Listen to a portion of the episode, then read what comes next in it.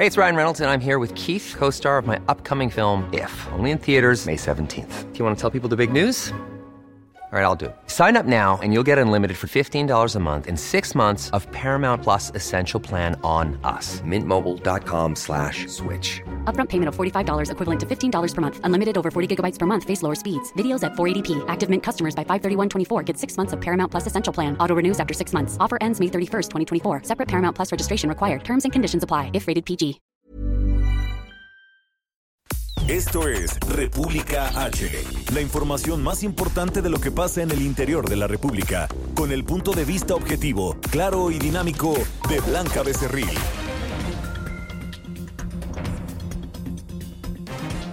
Hola, muy buenas tardes. Son las 12 del día en punto de este lunes 18 de mayo del año 2020. Yo soy Blanca Becerril. Esto es República H y yo lo invito a que se quede conmigo porque en los próximos minutos le voy a dar la información más importante generada hasta el momento de lo que ha sucedido en las últimas horas en el territorio nacional y es que pues hay eh, pues buenas noticias sobre todo para 324 municipios del país, que eh, pues estos son los municipios que están libres de coronavirus, libres de COVID-19 y que a partir del día de hoy pues ellos ya arrancaron con esta nueva normalidad que le ha denominado así el presidente Andrés Manuel López Obrador y el gobierno federal a la nueva normalidad que vamos a estar pues viviendo a partir de que eh, pues eh, el virus de, del COVID-19, el coronavirus, llegó a nuestro país y lamentablemente pues se está estacionando, lamentablemente, pues hoy en el país hay 49.219 casos confirmados de coronavirus. Sin embargo, pues estos 324 municipios son municipios en color verde, de acuerdo con el semáforo del gobierno federal, que no tienen un solo caso de coronavirus y tampoco los alrededores, es decir, los municipios que están cerca de estos 324 municipios. Lamentablemente, los 2.141 municipios restantes de todo el territorio nacional, pues ellos están, eh, pues seguimos en alerta, seguimos eh, en diferentes fases de este semáforo, pero en estos 2.141 municipios hasta el momento no podemos regresar a la nueva normalidad o a nuestras actividades normales.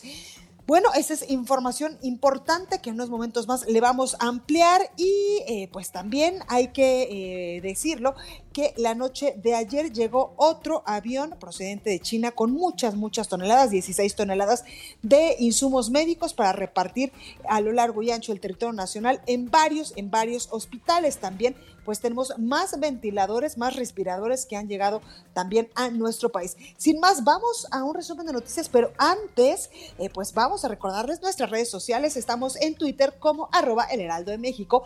Mi Twitter personal, personal es arroba blanca becerril. También estamos en Instagram, en Facebook, en YouTube, donde todos los días además le estamos subiendo las breves del coronavirus, información importante de lo que ha sucedido pues en las últimas horas, en los últimos minutos en México y el mundo con el COVID-19.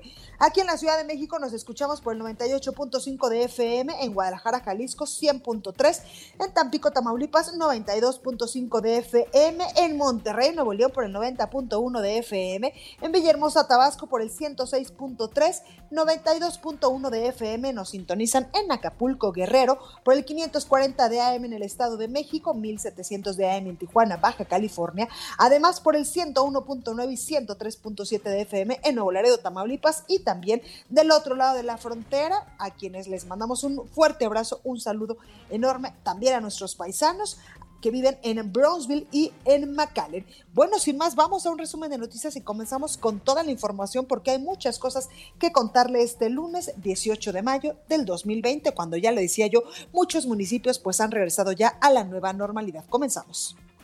En resumen.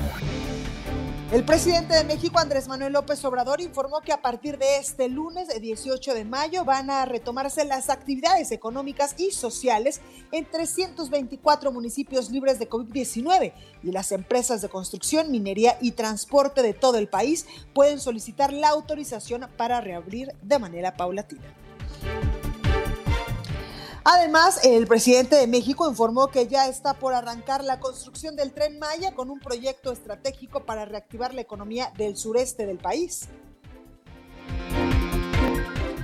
por otro lado, el presidente denunció que algunos empresarios que defienden la corrupción han recurrido a los periódicos más famosos del mundo para desprestigiar a su gobierno. Escucha.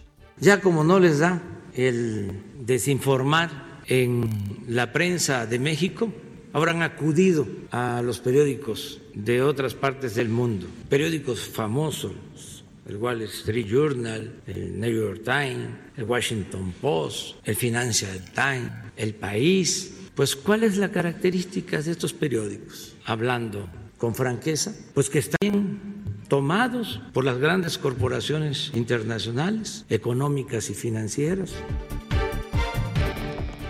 Bueno, por su parte, el secretario de Salud, bueno, más bien el subsecretario de Salud y la Secretaría de Salud a nivel federal informaron que en México hay 49.219 casos confirmados de coronavirus, 5.177 muertes en territorio nacional en, los últimos, en las últimas semanas.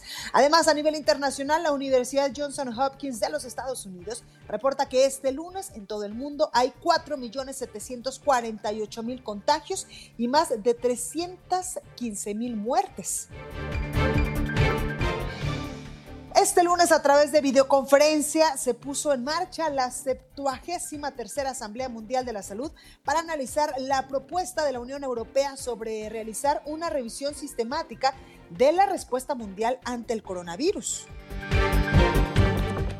En información internacional, el presidente de China, Xi Jinping, señaló que una vez que la pandemia sea controlada, la pandemia del coronavirus, va a apoyar la revisión integral a la respuesta contra el COVID-19, pero solo si es liderada de forma imparcial por la Organización Mundial de la Salud. Y este lunes, con una misa por el centenario del nacimiento de Juan Pablo II, el Papa Francisco reabrió al público la Basílica de San Pedro luego de permanecer cerrada por más de dos meses a causa del coronavirus. La nota del día.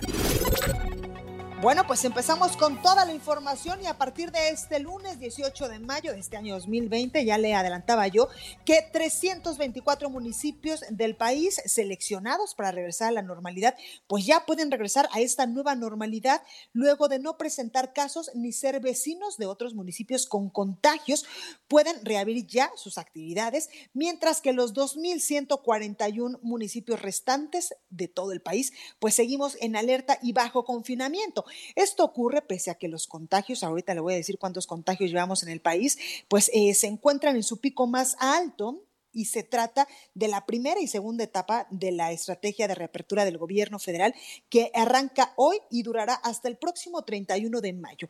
Mientras autoridades y los sectores económicos y sociales pues alistan la reapertura general. Por ello es que hoy le pedimos, por favor, que estos 324 municipios, si usted vive dentro de, alguno de estos municipios en color verde o municipios de la esperanza, como ha denominado también el gobierno federal, se cuide muchísimo a pesar de que pues ya eh, eh, pues hay la reapertura económica y social de estos 324 municipios, que usted se siga cuidando mucho, que siga atendiendo las medidas en materia de salud de las autoridades, como eh, pues este distanciamiento social de uno, un metro y medio de otra persona, seguir pues llevando este cubre cubrebocas si usted tiene y si le es posible, pues estas eh, mascarillas, estas caretas de plástico que también se han hecho muy populares ahora en la pandemia, que se siga lavando muchísimas veces, las veces que sean necesarias, eh, pues de manera incluso pues obsesiva, han dicho algunos médicos, las manos con agua y con jabón, que así también vamos a prevenir pues eh, contagiarnos de coronavirus y no tocarse, importante, nariz, ojos ni boca. De esta manera pues, pues vamos a evitar que nos contagiemos de coronavirus. Si también le es posible, usted ya regresó a su lugar de trabajo, pues limpiar, si es posible, el área donde usted va a trabajar, su oficina, su escritorio, su silla, con toallitas desinfectantes. Eso también es en verdad bastante, bastante importante. Bueno, siguiendo con esta información, eh, sin embargo, de estos eh, 2000 141 municipios que todavía seguimos en alerta, eh, pues todavía vamos a estar nosotros en confinamiento. Estos 324 municipios pues ya seguirán eh, pues las actividades normales. Sin embargo, la mayoría de los municipios en 14 estados que perfila el gobierno para el reinicio de actividades este lunes decidieron mantenerse, algunos de ellos, las medidas de confinamiento para evitar que se propaguen más casos de coronavirus. Autoridades, por ejemplo, de Jalisco, de Guerrero, de Oaxaca, de Puebla, de San Luis Potosí, Sonora y Yucatán decidieron pues no seguir esta recomendación de la apertura eh, de las actividades por el miedo y también para prevenir la eh, pues los contagios de coronavirus, ya que como le decía, hay muchos especialistas que dicen que en estos momentos estamos en el pico más alto. En el caso, por ejemplo, de Guerrero, el gobernador Héctor Astudillo informó que habló con los 12 presidentes municipales y acordaron no reiniciar actividades, mientras que en Jalisco, pues los ayuntamientos retomarán su vida productiva cuando el gobierno del, del eh, pues del gobernador Enrique Alfaro, pues así lo autorice. En San Luis Potosí, por ejemplo, el Comité Estatal para la Seguridad en Salud precisó que de los seis municipios de La Esperanza, solo el de Vanegas cumple con los estándares dictados de no presentar contagios de coronavirus ni estar rodeado de algunos municipios que así lo tengan. Respecto a Oaxaca, al menos 31 municipios de los 213 considerados de La Esperanza libres de coronavirus, que se ubican en la Sierra Norte del estado, pues rechazaron también el regreso a clases y el levantamiento de la cuarentena pues aseguran que no existen las condiciones para la nueva normalidad. En tanto, la sección 22 de la CENTE informó que no regresarán a clases en 14 mil escuelas de las 213 localidades de, eh, pues de estos municipios. Luego de que fueran eh, calificados como actividades esenciales, la industria de la construcción, minería y automotriz podría reanudar sus actividades antes del primero de junio, siempre que cumplan protocolos de seguridad. Así lo aclaró la Secretaría de Salud. En Puebla, por ejemplo, de los 13 municipios considerados, retomarán actividades esenciales, pero no a clases presenciales. Son los municipios alejados de la capital y que suman 61 607 habitantes, que equivalen a 1% de los 6.1 millones de residentes de la entidad. Bueno, pues aquí esta información. Y desde Palacio Nacional, el subsecretario de Prevención y Promoción de la Salud, Hugo López Gatel, informó que en México ya hay 49.219 contagios. Escuche. En México, en México tenemos desde que empezó el primer caso, que fue el 28 de febrero, 49.219 casos acumulados. Y los últimos 15 días o 14 días tenemos 11.105 casos registrados. Bueno, también, eh, además, la Secretaría de Salud Federal informó que el Instituto de Salud para el Bienestar va a repartir 1.068 camas hospitalarias y 140 de terapia intensiva entre 14 estados del país para atender la emergencia sanitaria. Ya estoy a punto de declarar todavía bueno, pues hay parte de este, eh, de este audio del presidente Andrés Manuel López Obrador, pero yo le decía que la Secretaría de Salud Federal informaba que eh, pues el Instituto de Salud para el Bienestar, el INSABI, va a repartir 1.068 camas hospitalarias y también 140 de terapia intensiva en 14 estados del país para atender la emergencia sanitaria. Veamos si ya tenemos este inserto. Adelante. Bueno, no tenemos, no tenemos ese audio, pero desde Palacio Nacional también el presidente de México, Andrés Manuel López Obrador, aseguró que están a punto de anunciar que se logró ya la estrategia de domar la pandemia. Así es, lo decía el presidente López Obrador. Escuchen. Ya estoy a punto de declarar todavía porque tengo que actuar de manera precavida. Se trata de una epidemia grave, pero sí ya pronto vamos a poder decir que por el apoyo de todo el pueblo logramos todos los mexicanos, todos, todos, que la pandemia no saturara nuestros hospitales, nuestra capacidad hospitalaria, que se logró la estrategia de domar la pandemia, alargarla, hacerla horizontal y que no nos rebasara. Bueno, pues aparte de lo que dice el presidente Andrés Manuel López Obrador y también el presidente pues denunció que algunos empresarios que defienden la corrupción han recurrido incluso a periódicos más famosos en todo el mundo para desprestigiar a su gobierno. Escuche. Ya como no les da el desinformar en la prensa de México, habrán acudido a los periódicos de otras partes del mundo, periódicos famosos, el Wall Street Journal, el New York Times, el Washington Post, el Financial Times, el País, Pues, ¿cuál es la característica de estos periódicos? Hablando con franqueza, pues que están también tomados por las grandes corporaciones internacionales, económicas y financieras. Y el presidente López Obrador informó que está por arrancar la construcción del tren Maya como un proyecto estratégico para reactivar la economía en el sureste del país, ya que van a generar entre 80 y 100 mil empleos. Escuche. Esta es una buena noticia de que ya están por iniciar los trabajos del tren Maya, ya se tienen tres eh, contratos para tres tramos se está en proceso de eh, conclusión un cuarto tramo. Esta obra, dependientemente de la comunicación, del impulso al turismo, del traslado de carga, va a significar la generación de muchos empleos, ahora que se requieren, que se necesitan. Calculamos de 80 a 100 mil nuevos empleos. Y también otro de los, eh, pues, de los proyectos emblemáticos de esta administración es, por supuesto, el aeropuerto eh, Felipe Ángeles, que se construye en la base militar de Santa Lucía. Bueno, pues el presidente también decía que este será una de las primeras terminales que contempla en su diseño nuevas especificaciones y normatividades debido a la pandemia del coronavirus. Escuche. Es muy importante decir que tenemos la oportunidad y la responsabilidad de estar construyendo un gran aeropuerto de gran tamaño que será uno de los primeros aeropuertos post-COVID. Es decir, hoy estamos analizando el fenómeno. Todavía no sale la normatividad, pero seguramente los nuevos aeropuertos tendrán otra dinámica distinta de, atención al pasajero y eso lo tenemos que tener considerado nosotros y estudiarlo desde estos momentos para construirlo y terminarlo de acuerdo a esas nuevas especificaciones. Totalmente. Y Ricardo Vallejo Suárez, eh, el encargado de la construcción del aeropuerto de Santa Lucía, pues también informaba que la obra tiene un avance físico del 18.1% en solo 214 días.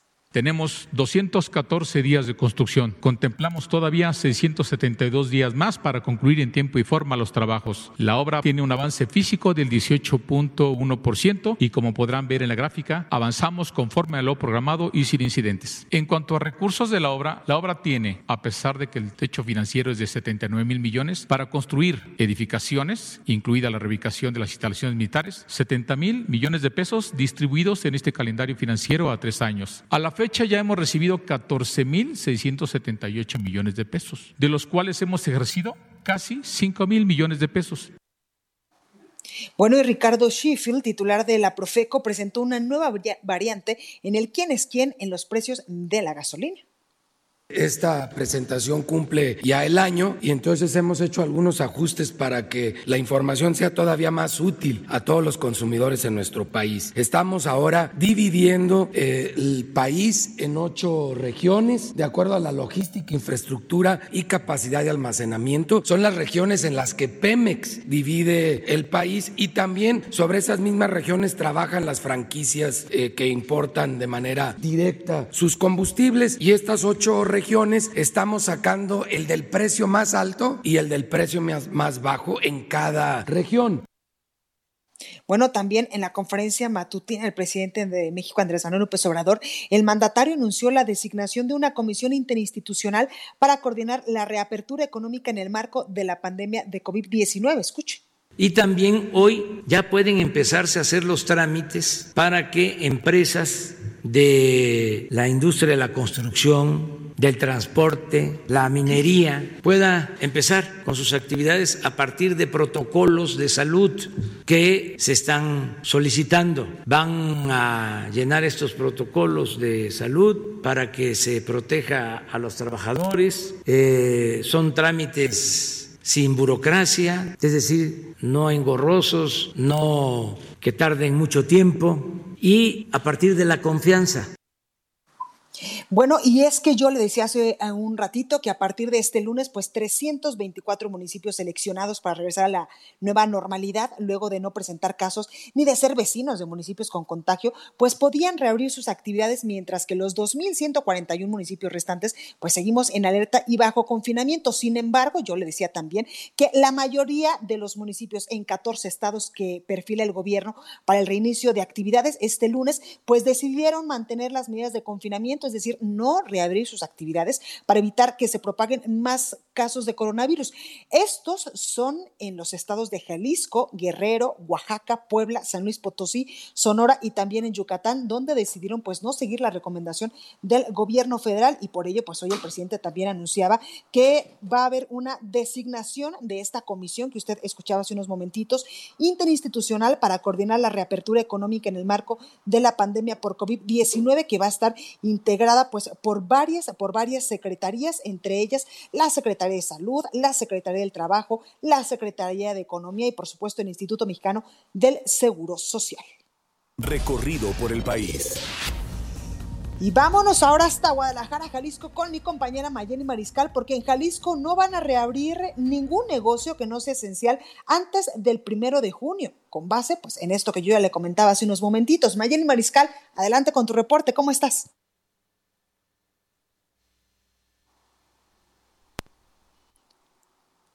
¿Ahí nos escuchas, Mayeli?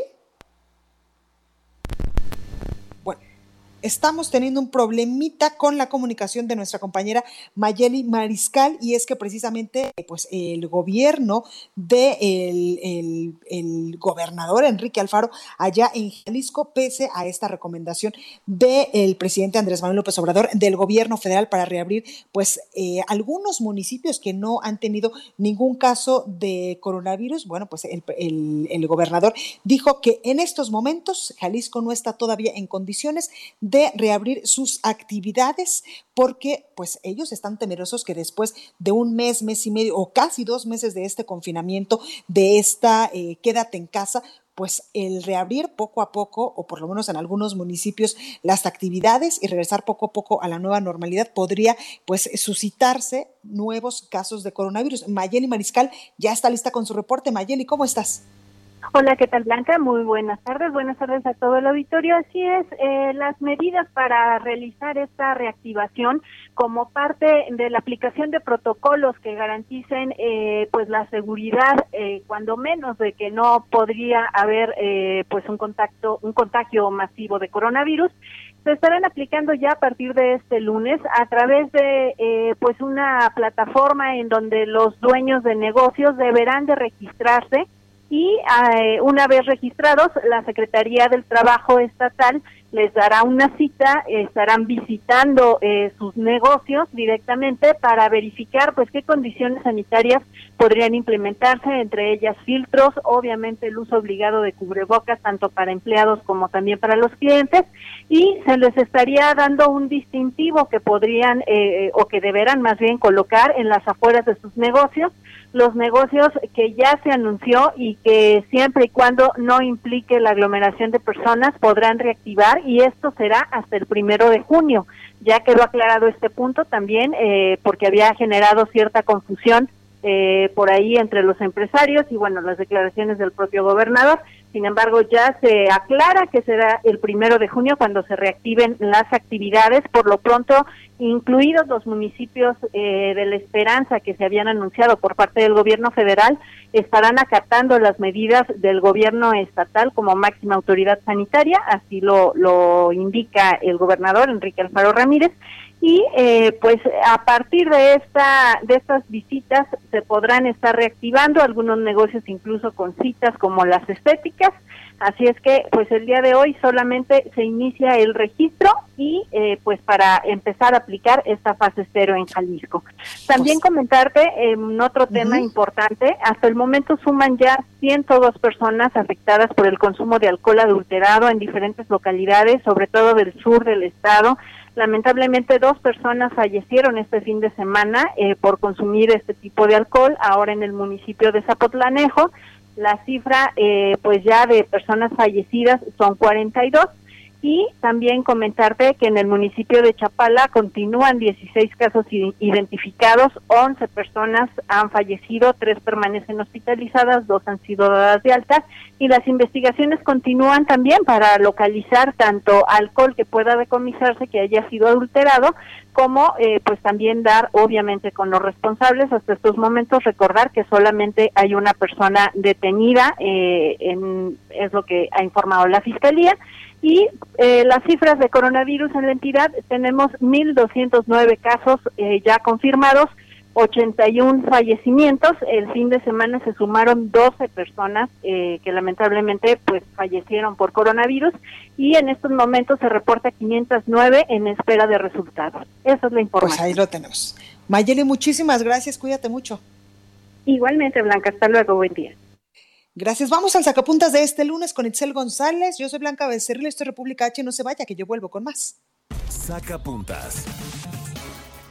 Nos anticipan que los gobernadores de varios estados, entre ellos el de Tamaulipas, Francisco Javier Cabeza de Vaca, y de Michoacán, Silvano Aureoles, intensificarán sus planes para evitar que la federación siga recortándoles presupuesto para atender la pandemia. Lo harán porque no hay quien dé la cara por ellos ni las dirigencias nacionales de sus partidos.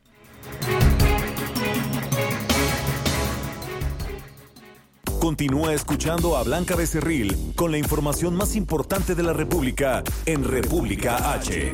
Regresamos. Estamos de regreso con la información más importante de la República en República H con Blanca Becerril, transmitiendo en Heraldo Radio. En resumen. Esta madrugada, al menos mil pobladores de Amozoc, Puebla, fueron desalojados de sus viviendas debido a una fuga de gas presuntamente provocada por una toma clandestina. En Guerrero, eh, tras el aumento de movilidad en los municipios de Acapulco, de Chilpancingo Iguala, Tasco y Tlapa, se registró un crecimiento en los contagios y defunciones por coronavirus, por lo que el gobernador Héctor Astudillo pues llamó a la ciudadanía a poner de su parte para terminar con la pandemia. A pesar de existir contingencia sanitaria por COVID-19, el director de Bienestar Social del municipio de Ensenada, Baja California, Eduardo Vega, celebró su boda este fin de semana con decenas de invitados que no entienden. Elementos de la Policía Municipal de Ecatepec desalojaron de un predio particular de la colonia Luis Donaldo Colosio a unas 200 personas que habían improvisado un palenque para realizar peleas clandestinas de gallos pese a las restricciones por la emergencia sanitaria del COVID-19. Y en Chihuahua no abrirá ningún municipio de la esperanza. En su rueda de prensa, el gobernador Javier Corral pues mencionó que el regreso a la nueva normalidad será escalonada y regionalizada.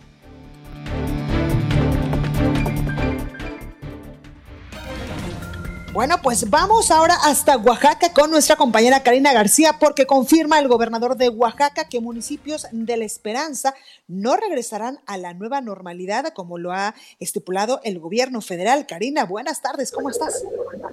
Gracias, Blanca. Muy buenas tardes. El gobernador Alejandro Murat Hinojosa confirmó que los 213 municipios de La Esperanza no regresarán a clases este día además de que mantendrán su confinamiento voluntario, lo anterior al recordar que el gobierno federal, a través del Consejo de Salubridad, anunció un nuevo instrumento de política pública para poder identificar el nivel de riesgo y contagio que tiene cada estado ante la pandemia del COVID-19. Se trata, dijo, de un semáforo con los colores rojo, naranja, amarillo y verde, y Oaxaca se encuentra en amarillo ante el nivel de contagios que ha registrado la entidad. Te comento que hasta el corte del día de ayer a las 13 horas, Oaxaca contaba con 445 casos y 70 muertos. En este sentido, el gobernador Alejandro Murat Hinojosa aseguró que se mantuvo una reunión con los municipios, en su mayoría de la Sierra Norte, para poder establecer precisamente este acuerdo de que estos municipios se apegaran al semáforo amarillo y solo podrán mantener las actividades esenciales. Se espera que a partir del primero de junio, pues estos eh, municipios, así como el resto del estado, regresen de manera paulatina a las actividades comerciales, económicas aquí en la entidad. Es el reporte que te tengo, Blanca. Muchísimas gracias, cuídate mucho. Gracias igualmente, buenas tardes.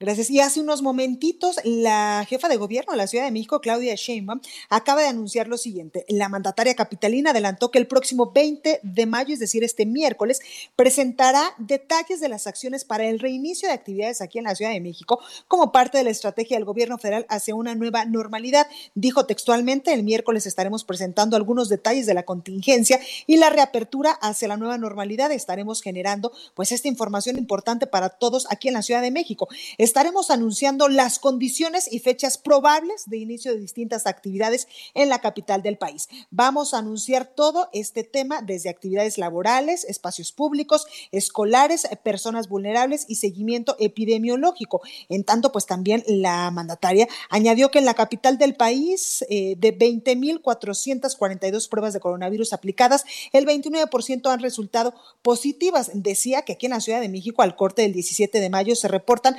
46 nuevas defunciones por coronavirus, por lo que ya hay un acumulado de 1.332 muertes, mientras que hay 596 o 596 nuevos casos confirmados, que dan un acumulado de 13.672 casos aquí en la capital del país. Con las alcaldías con más casos sigue siendo Iztapalapa, Gustavo Amadero y Tlalpan. Ahí la información que se ha generado en los últimos minutitos sobre eh, pues esta información de la jefa de gobierno de la Ciudad de México. Y vamos ahora hasta Nuevo León con nuestra compañera Daniela García porque el secretario de Salud de Nuevo León, Manuel de la O, señaló que tras la reactivación económica del Estado esperan más contagios y muertes por COVID-19. Cuéntanos, Dani, ¿cómo estás?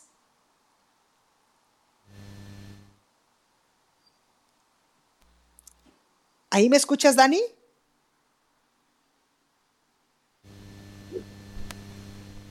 Bueno, estamos teniendo un problemita con la comunicación con nuestra compañera Daniela desde eh, Nuevo León. ¿Ahí me escuchas, Dani? Adelante. Blanca, sí. Hola, buenas tardes. Hola, buenas tardes. Eh, este fin de semana, como sabes, eh, se había planeado alguna parte de la reactivación económica aquí en el estado de Nuevo León, específicamente diferentes municipios como Monterrey, la capital, y San Pedro Garza García, que contiene el mayor índice de riqueza aquí en, en Nuevo León. Sin embargo, eh, este fin de semana tuvimos el sábado 96 casos nuevos y este domingo 94, además de que hubo otro brote en un asilo con 14 personas que ya dieron positivo a la prueba de COVID. Por lo que ayer el secretario estatal del Estado, Manuel de la O, eh, dio a conocer que estarán dando reversa a algunas de las acciones que se estaban tomando para reactivar la economía aquí en el estado de Nuevo León ya que les preocupa que esto pueda ayudar a, que los contagios crezcan de manera más rápida, así como más brotes en otros asilos o incluso en eh, población no vulnerable. De hecho, ayer se confirmó también el caso positivo de un bebé de apenas 18 días de nacido. Así que desde el día de ayer, eh, por la mañana pudimos ver ya algunos restaurantes y comercios no esenciales que estaban ofreciendo sus servicios, lo que ocasionó que miles de personas salieron a las calles, principalmente el primer cuadro de la ciudad de Monterrey, para realizar compras o comer en restaurantes. Sin embargo, poco después de las 3 de la tarde, las autoridades de salud del Estado anunciaron que se estaba dando facilidades a los cuerpos policíacos de Fuerza Civil del Estado para que clausuraran y cerraran eh, de manera temporal al menos eh, restaurantes y comercios que no son considerados esenciales. Esto pese a que los municipios habían dado luz verde para que pudieran abrir y empezar a vender sus productos a los comensales y a los clientes eh, regiomontanos. Sin embargo, eh, sabemos que algunos municipios planean continuar con esta reactivación en los próximos días y justamente hoy en la tarde estará también el secretario de Economía y Trabajo del Estado, Roberto Rutildi, eh, dando más información sobre los planes de reactivación económica que se tienen, la coordinación que harán con los alcaldes para evitar que siga esta reactivación económica y cómo seguiremos en los próximos días, específicamente el 1 de junio, cuando será eh, la reactivación en todo México. Pues ahí lo tenemos. Muchísimas gracias, Dani. Al contrario, Blanca. Buenas tardes. Buenas tardes. Y vamos ahora hasta Guerrero con nuestro compañero Alejandro Linares, porque peligrosamente Guerrero aumenta sus cifras de contagio y muertes por COVID-19 y este también es otro estado del país que ha dicho que no va a regresar a la nueva normalidad, por lo menos el día de hoy. Alejandro, adelante con tu reporte, ¿cómo estás? Bien, Blanca, buenas tardes, te saludo con muchísimo gusto y saludo al auditorio. En efecto, peligrosamente nuestro estado aumenta sus cifras de contagios y muertes por COVID-19. Pese al llamado constante y esfuerzo de las autoridades, los ciudadanos han comenzado a salir de sus casas. Este fin de semana el número de casos positivos superó los 800 y se registraron más de 20 defunciones por coronavirus, según informó la Secretaría de Salud Estatal. Además, en redes sociales, acapulqueños alertaron de un brote de casos de COVID-19 entre comerciantes de un mercado ubicado en la colonia Progreso. Se dice que hasta ayer eran tres Sin embargo, hoy por la mañana ha trascendido que se trata de 10 vendedores los que se encuentran eh, algunos internados en hospitales de la ciudad. Incluso establecimientos informaron que cerrarían desde hoy para poder realizar actividades de limpieza y sanitización. En la zona tradicional del puerto, justo en el malecón, un indigente con COVID-19 murió cuando era trasladado a un hospital para recibir atención. Minutos antes, la presidenta del DIF Acapulco, Adriana Romano Campo, había llegado al lugar para brindarle ayuda. Sin embargo, el apoyo llegó demasiado tarde. En tanto que en Ometepec, municipio de la Costa Chica de Guerrero, cientos de habitantes del poblado de Cochapa, sin las mínimas medidas de prevención, se reunieron para participar en la celebración religiosa de la Santa Cruz, sin que ninguna autoridad tratara de sensibilizarlos o dispersarlos. Hace unos minutos acaba de concluir esta reunión que hace el gobernador del estado, Pedro Flores, todos los días para informar los casos y el panorama hasta el momento es que se trata ya de 856 casos confirmados y 112 defunciones. Es la información que tenemos. Además, ya conocer, como tú lo comentabas, que tenía programado que el día de hoy la minería y la construcción regresaran a la actividad, pero ahora tendrá que aplazarse hasta el primero de junio. Blanca. Pues ahí lo tenemos. Muchísimas gracias, Alex. Gracias. Gracias. Y hablando de Guerrero, precisamente autoridades encabezadas por el delegado en Guerrero de la Secretaría del Bienestar, Pablo Amílcar Sandoval, pues iniciaron el reparto de fertilizantes a campesinos de Chilpancingo luego de que en los últimos siete días hubo el robo de dos camiones con este insumo. Y además, pues también hay información que se está generando en otros estados del país. Por ejemplo, el gobernador de Aguascalientes, Martín Orozco, arrancó este lunes la reactivación económica en la entidad con la reapertura de un parque industrial. El mandatario presentó además a la Guardia sanitaria, la cual estará encargada de supervisar que los protocolos sanitarios se cumplan en cada una de las empresas. El mandatario eh, pues, estatal dijo que la reactivación económica permitirá traer nuevas esperanzas a las familias que se han pues, visto sumamente afectadas por el coronavirus allá en Aguascalientes. Y el gobernador eh, pues, de eh, Chihuahua, Javier Corral, informó que ningún municipio considerado de la Esperanza reanudará hoy sus actividades en el estado de Chihuahua. El mandatario recordó que en el país pues retomarán sus actividades aquellos municipios que estén libres de contagios y que no tengan vecindad con otras demarcaciones con estos casos confirmados. Sin embargo, allá en Chihuahua esto no va a suceder. Puntualizó que una de las consideraciones muy importantes y que se tomó en cuenta para no reabrir eh, pues es una conexión intermunicipal o la calidad fronteriza de Juárez, por ejemplo, con El Paso. Bueno, pues vamos a más información. El análisis. Y ya está con nosotros como cada 15 días Claudio Flores Tomás, analista político y socio vicepresidente de Lexia. Claudio, ¿cómo estás? Muy bien, querida Blanca, un gusto estar contigo en República Este para hacer el análisis de las narrativas. Oye, pues cuéntanos ahora la narrativa de la militarización del país que muchos le han denominado pues a este anuncio el presidente Andrés Manuel López Obrador, donde dice que las Fuerzas Armadas ahora van a ayudarle a la Guardia Nacional para tratar de tranquilizar, de calmar, de regresar la paz a todo el territorio nacional. Así es, Blanca, y junto con el tema de las, de las contradicciones narrativas de este gobierno, estoy eh, colocando el tema de la militarización y de la pobreza, dos temas que han sido muy, muy recurrentes en este gobierno. Eh, básicamente eh, son contradicciones porque el presidente había eh, dicho en su campaña que el ejército regresaba a los cuarteles y prácticamente este, esta estrategia es darle continuidad de los mismos mecanismos de bueno, tenemos un pequeñito problema con la comunicación de nuestro eh, pues analista político Claudio Flores Tomás, quien precisamente nos estaba contando de esta narrativa que ellos han detectado del presidente de México, Andrés Manuel López Obrador, respecto a que eh, pues las Fuerzas Armadas, ya le decía yo, van a ayudar, van a coadyuvar en las tareas de pacificación del país a la Guardia Nacional, sobre todo en varios, en varios territorios de, la República Mexicana, donde en estos momentos lamentablemente la incidencia delictiva va a la alza, pese a que estamos eh, pues en esta emergencia sanitaria, donde la mayoría de los mexicanos estamos en este confinamiento, donde la mayoría de los mexicanos pues no hemos salido de nuestras casas, donde hay muchísimos comercios cerrados, eh, plazas y centros comerciales. Bueno, pues sin embargo, las autoridades también han dicho que lamentablemente en algunos estados del país, como por ejemplo en Guanajuato, pues los índices delictivos no han eh, representado o no han reflejado una baja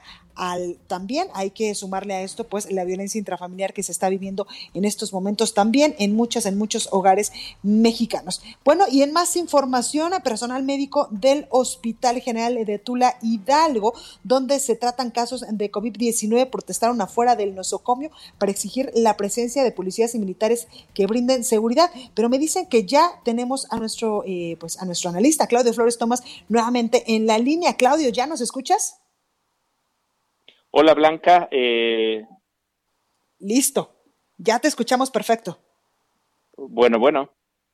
Ya te escuchamos perfecto, Claudia. ¿Ahí me escuchas? Ah, perfecto. Muchas gracias. Es que no te escuchaba bien, querida Blanca, pero básicamente haciendo el análisis de estas narrativas sobre el tema de la, de la militarización y de la pobreza, interesante entender que eh, digamos, se dan la continuidad de los mismos mecanismos de combate a la delincuencia organizada de los dos sexenios anteriores. es una paradoja porque el, presidente había criticado la estrategia de Calderón y de Peña y, y, se, y es, esto implica terminar fortaleciendo, vitaminando la misma estrategia.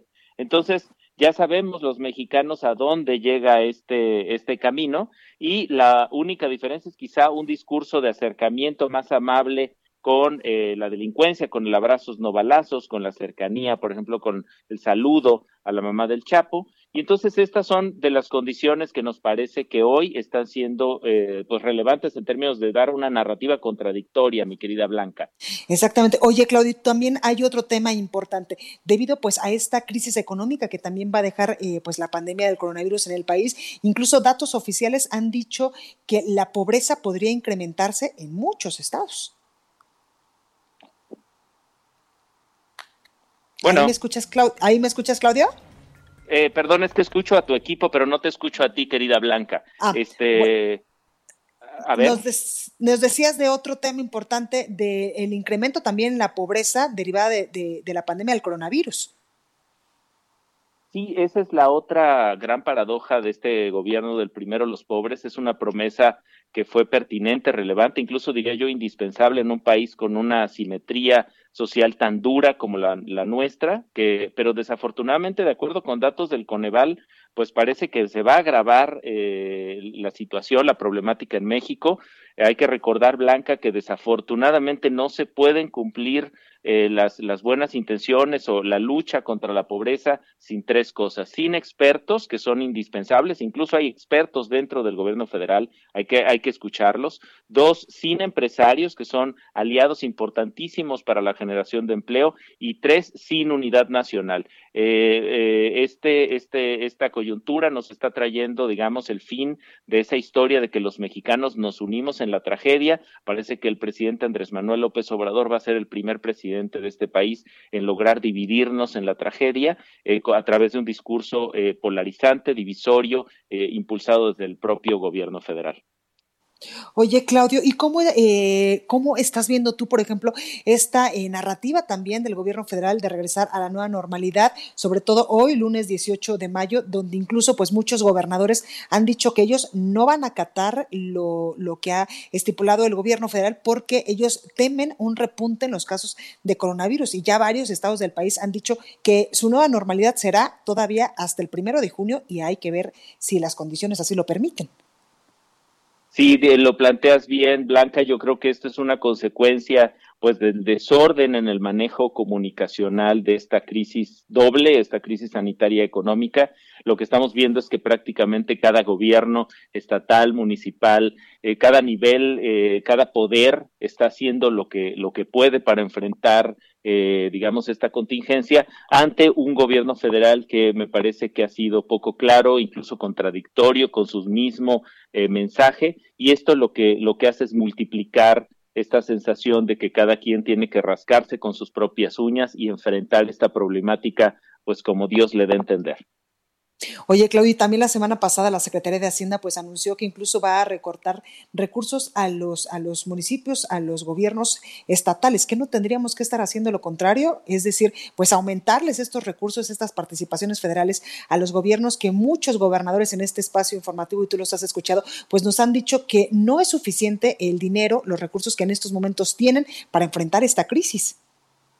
Lo dices perfectamente bien, Blanca. Me parece que este gobierno pues parece manifestar un neoliberalismo radical en la práctica, a pesar de que en el discurso hay una gran crítica a los modelos neoliberales. Eh, somos un país excepcional del concierto global de naciones donde parece, los expertos indican que lo, útil, lo, relevante en este momento es invertir, es gastar, es ayudar, es dar recursos y apoyos a todos los sectores este, para, combatir, eh, digamos, los efectos económicos y sanitarios de la pandemia. Este gobierno ha, se ha concentrado más bien en la austeridad y mantener los proyectos estratégicos que planteó el tren Maya, el aeropuerto de Santa Lucía, la refinería de Dos Bocas, estos megaproyectos que todos y cada uno de ellos han sido pues muy cuestionados por los expertos, por la misma sociedad, de si en este momento no deberíamos de concentrar la inversión, el gasto y la inversión del dinero público en ayudarnos a salir de la pandemia y no en obsesionarse con mantener las promesas de campaña del presidente Andrés Manuel López Obrador. Esto está de, de, descomponiendo, está deteriorando el diálogo democrático en México. Los gobernadores se sienten, muchos de ellos descobijados, desprotegidos por parte del gobierno federal, teniendo que rascarse con sus propias uñas. Cada vez hay más gobernadores en esta neoposición este, al, al, al, al, pacto federal. Se están incluso por ahí un grupo de gobernadores indicando la necesidad de revisar el pacto fiscal sí. de la federación, de ver cómo se reparten los recursos al interior del país, porque no hay acuerdo, hay un profundo desacuerdo con la manera en que el presidente está enfrentando la problemática en México y me parece que cada vez vamos a ver más críticas, este, Blanca, eh, sobre, el, sobre la manera en que se está enfrentando la crisis por parte del gobierno federal. Pues ahí lo tenemos, Claudio Flores Tomás. Muchísimas gracias por, como siempre, pues eh, hacernos un espacio en tu apretada agenda para eh, pues ayudarnos a entender la coyuntura, lo que está pasando en el país. Al contrario, siempre es un placer colaborar contigo, querida Blanca, y poder compartir estas ideas y análisis con tu amplia audiencia. Muchísimas Oye, gracias. Claudio, y una disculpa por las fallas técnicas que tuvimos hoy. Ya no va a suceder. Bueno, pues ahí tenemos a Claudio Flores Tomás y por supuesto que usted, eh, querido Radio Escuche, también le ofrezco una disculpa por estas pequeñas fallas eh, técnicas de cableado, fallas técnicas literalmente, que hemos tenido durante eh, pues algunos momentos de esta transmisión. En verdad que ya estamos trabajando en ello para solucionarlo de la manera más pronto posible y llevarle pues hasta usted la mejor información con la mejor calidad, así como todos los días nos esforzamos toda la gente que trabajamos en el Heraldo de México para que así suceda. Bueno, pues yo soy Blanca Becerril, esto fue República H. Yo lo espero el día de mañana en punto de las 12 del día con mucho más información de lo que sucede en todo el territorio nacional para que usted pues tenga eh, pues la mejor, la mejor información, información veraz, información eh, verídica, información real de lo que sucede en todo el territorio nacional. También eh, pues comentarle que más bien recordarle que hay que tener todavía muchísimo cuidado y hay que seguir eh, pues manteniendo las medidas de mitigación para no contagiarnos de COVID-19. Yo soy Blanca Becerril, lo espero el día de mañana y por supuesto que lo dejo con las mejores, con Mónica Reyes y con Adriana Rivera Melo, quien les tienen información importante. Cuídese mucho. Gracias, Blanquita. ¿Qué tal, amigos? Bueno, pues vamos a platicar en este momento de una mascarilla perfecta, perfecta por todas las características que tiene y les invito a que nos escuchen, a que nos sintonicen en este momento y no dejen de aprenderse el siguiente número. Adri Rivera Melo, adelante, cuéntanos de esta mascarilla, porfa. Por supuesto que sí, mi querida Moni, amigos, pues aquí tenemos la mascarilla NV95, que como tú bien dices, es una mascarilla que sí funciona. ¿Por qué? Porque filtra el 95% del aire, tiene tres capas de filtración que son termoselladas y no utiliza utiliza ni grapas ni pegamento.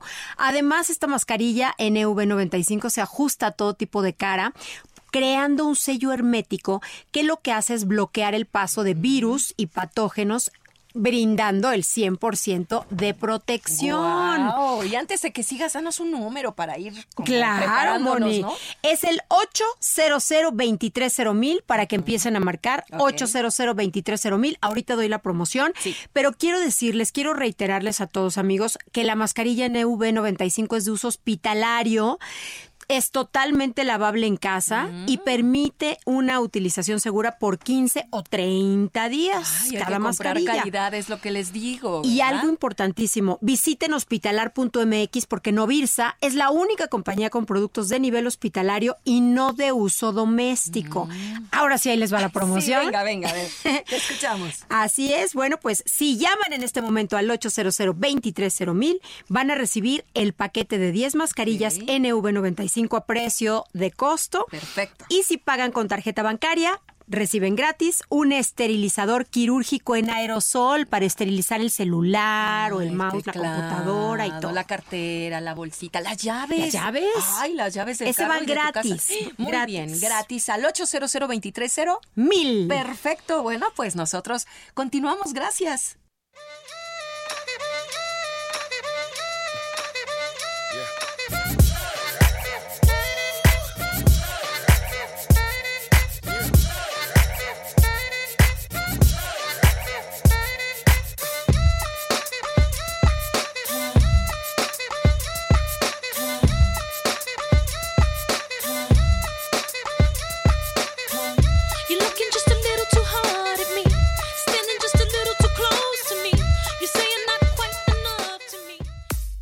Fue República H, la información más importante de lo que pasa en el interior de la República, con el punto de vista objetivo, claro y dinámico de Blanca Becerril. Continúa escuchando Heraldo Radio, donde la H suena y ahora también se escucha. Una estación de Heraldo Media Group.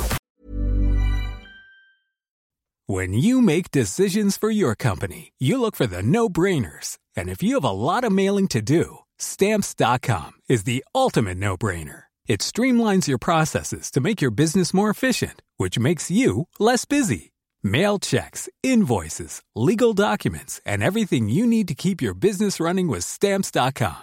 Seamlessly connect with every major marketplace and shopping cart. Schedule package pickups and see your cheapest and fastest shipping options from different carriers. With rates up to 89% off USPS and UPS rates. And with the Stamps.com mobile app, you can take care of mailing and shipping wherever you are. Make the same no brainer decision as over 1 million other businesses with Stamps.com. Sign up with Code PROGRAM for a four week trial, plus free postage and a free digital scale. No long term commitments or contracts. That's Stamps.com. Code PROGRAM.